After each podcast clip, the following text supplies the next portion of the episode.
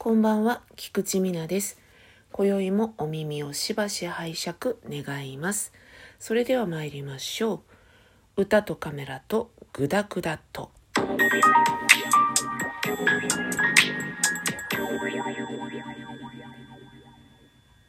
改めまして、こんばんは。シャンソン歌手で写真家の菊池美奈と申します。えーと、今日は、えーお酒のお話でございます。えー私はお酒が大変好きなんですね。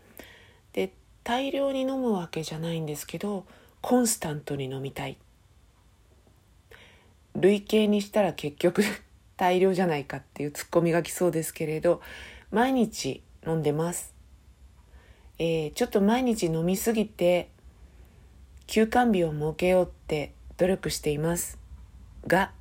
なかなか設けられないところがちょっと依存症になりそうで怖いと思う昨今今日この頃ですが、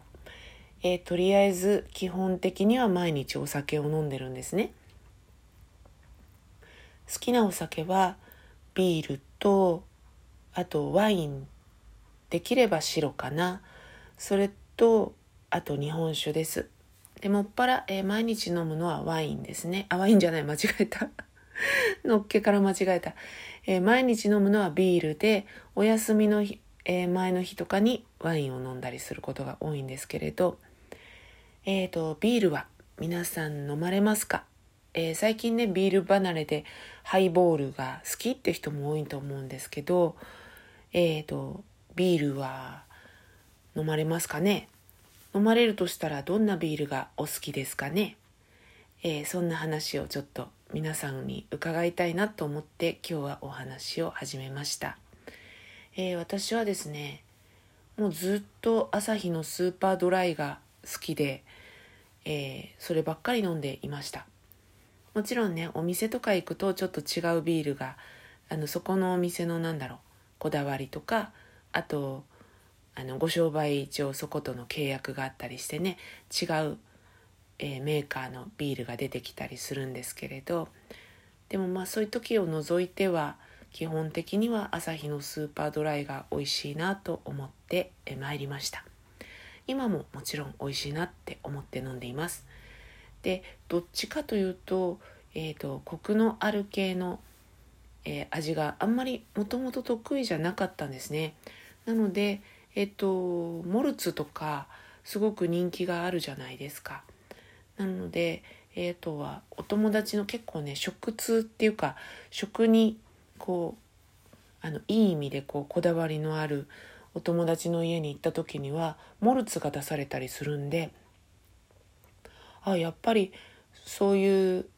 味がわかるっていうのかな。すごくこうこだわってらっしゃる方はモルツのファンが多いんだら多いんだなみたいに感心していただいたりしてたんですけど、えー私はなのでお家では朝日のスーパードライ。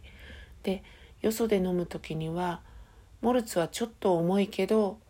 うんまあ美味しくいただける。って感じで。ちょっとね恵比寿になるとななていうのかなちょっとこう渋いっていうかコクがあるっていうか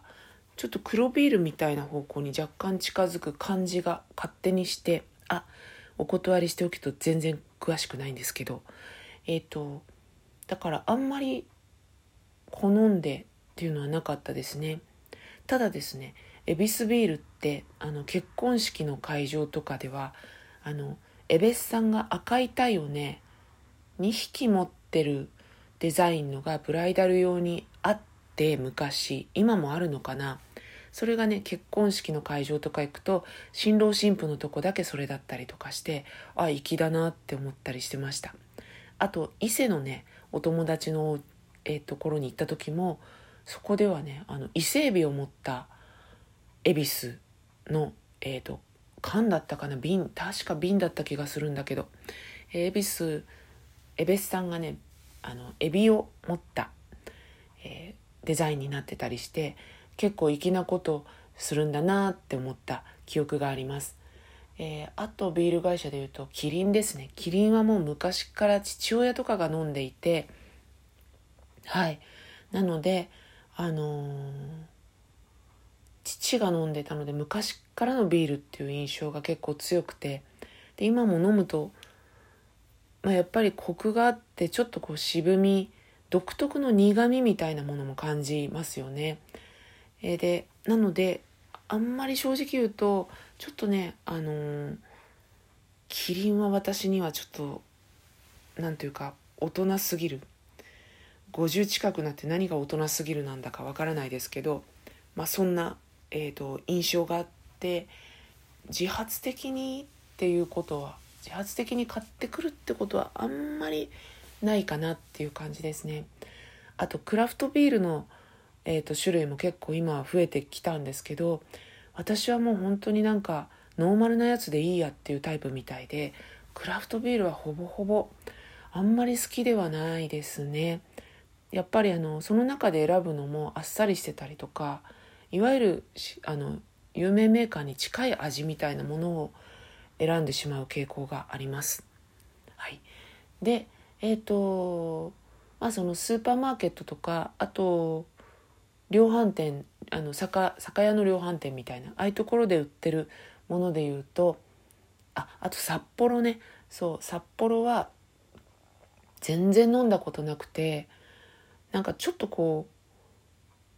うなんて縄のれんのお店とか赤ちょうちんで出すっていうイメージが勝手にあって全然飲んだことがなかったんですね。で今あのお酒買いに行くところはその週その週で安いビールが違うんですよ。であのそんなにこだわりがないっていうのと安い方が嬉しいっていうこの2つでその時に安いビールを買ってくるようになってそれで札幌を飲んだんですよ。そしたら意外に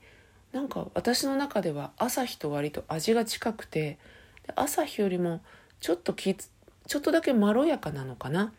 なのでなんか札幌のファンにどんどんなってきて今はもう札幌を好んで買ってるっていう感じです。なので私の中では1番が札幌で2番が朝日。で3番がモルツかな。で4番目にキリンが来るかな。あいけないいけない。えっとねもう一回言い直しますね。えっ、と、1番目が札幌、2番が朝日、で、3番目に恵比寿が来ます。で、4番目にモルツで、5番目にキリンっていう、そんな感じになってますね。えで、たまにね、気が向くと、あの買うのがコロナビール。コロナビールはね、まあ、美味しいなと思って飲んでるんですけど、どちらかというより、どちらかというよりじゃないよ。どちらかというと、味っていうよりもなんか青春って感じなんです私にとっては。なんかねえっと10代後半から、えー、ライブハウスとかに行き始めるんですね。でその時にライブハウスってもう来る人の年齢まちまちですからもう例えば自分が18歳の時に二十歳の人っていうとすごく大人に見えるわけですよ。そうするとライブハウスでお酒飲める年齢ですから彼らは。でなんかこうちょっと多分かっこつけもあるんですよねそれで飲んでたのが割とコロナが多くてあと自分も成人してクラブとかに出入りし始めたりするとやっぱりなんかコロナかっこよく思えてあのねなんかこうちょっとこう口の細い瓶で上にライムがこうちょっと入れてライムがこう刺さって出てくる。あれをこうキュッと入れあの中に入れて飲むっていうのがなんか大人っぽく見えてで味も美味しいし瓶だってかっこいいしっていうんで好んで飲んでました。なので今もあのスーパーで気が向くとコロナビール買ってますけど、まあ、家ではねちょっと横着してライムをやってってとこまではいかないんですけどねでなんか変なもので知り合いのお店に行った時にコロナ頼んだらライム多分そのライムを常備して飲み屋さんではなかったんでライムを常備しておくっていうほど出ないんだと思うんですよコロナビールが。だからレモンになるんだけどって言われて「あいいですよ」って言ってレモンで飲んだんですけど正直なんか違うなって思いました。あとスーパーだったかなどっかで缶入りのコロナビールを見つけて買ってみたんですけどそれもやっぱりねなんか違ったんですよね。なのでやっぱり私にとってはコロナの味とかっていうことよりも思い出ですね。気持ちの面でコロナビールっていうのが特別な位置にあるんだなって思いました。で最近は、えーと、友達がですねドイツの白ビールがなんつったかな名前。なんか4文字なの。バイナリーとかバイナリーとか。ちゃんと覚えなさいよっていう感じなんですけどね。えっ、ー、とそれがなんかスーパーマーケットで売るようになったよっていうことででなんか安いんですって。でドイツの白ビールっていうことでちょっとなんかネットで検索をしてみたらなんかああ私も飲めそうかなみたいな感じがしたのであのそれをですね今度見つけたら買ってみようかなって思ってるんですね。なんかどうも 100? えいくらっつったかな？170円とか60円とかそれぐらいだって言ったんですね。あダルグナ。何がワイナリーだよ。ダルグナ。失礼しました。ダルグナーです、えー、そのダルグナーというビールをですねちょっと入手して飲んでみたいなって今すごく思っております。はい、えー、今日はそんなわけでビールのお話しましたけれどもあちなみにね両国にねすごく美味しいビールバーがあるんですよ。えっ、ー、とね何つったかポパイって言ったかな？それもまた忘れてんのか？両国って調べてみようかな。両国打ってる音聞こえますかね？ポパイ。ポ。ポ。あれ？全然弾けないぞ。ポ。あ多分ポパイです。両国のポパイっていう、えーと、ビールバー。そうです。クラフトビール美味しくっていうね。ここねすごく美味しかった。ここは本当おすすめでした、えー、今日はそんなお話でした。ではまた次回、えー、歌とカメラとグダグダと。